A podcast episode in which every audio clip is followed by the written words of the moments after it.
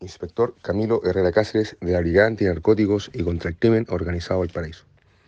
Detective de esta unidad especializada, el día de ayer, en horas de la tarde,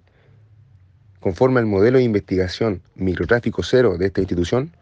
dio cumplimiento a una orden de entrada y registro para cuatro domicilios en el cuarto sector de Playa Ancha, Valparaíso. Procedimiento del cual mantuvo resultados exitosos por cuanto se logró la detención de cuatro personas, todos de sexo masculino, dos de ellos con antecedentes penales, además de la incautación de diversos tipos de drogas, tales como cannabis y cocaína base, logrando la totalidad de 440 gramos de esta droga. Asimismo, se incautó diversas especies para la dosificación y abultamiento, tales como prensas electrohidráulicas, entre otras, además de dinero, producto del patrimonio ilícito de las ventas de drogas. Todos los detenidos, conforme a, la instrucción de la fiscal de la causa de la Fiscalía Local de Valparaíso, pasan a control de detención el día de hoy en horas de la mañana.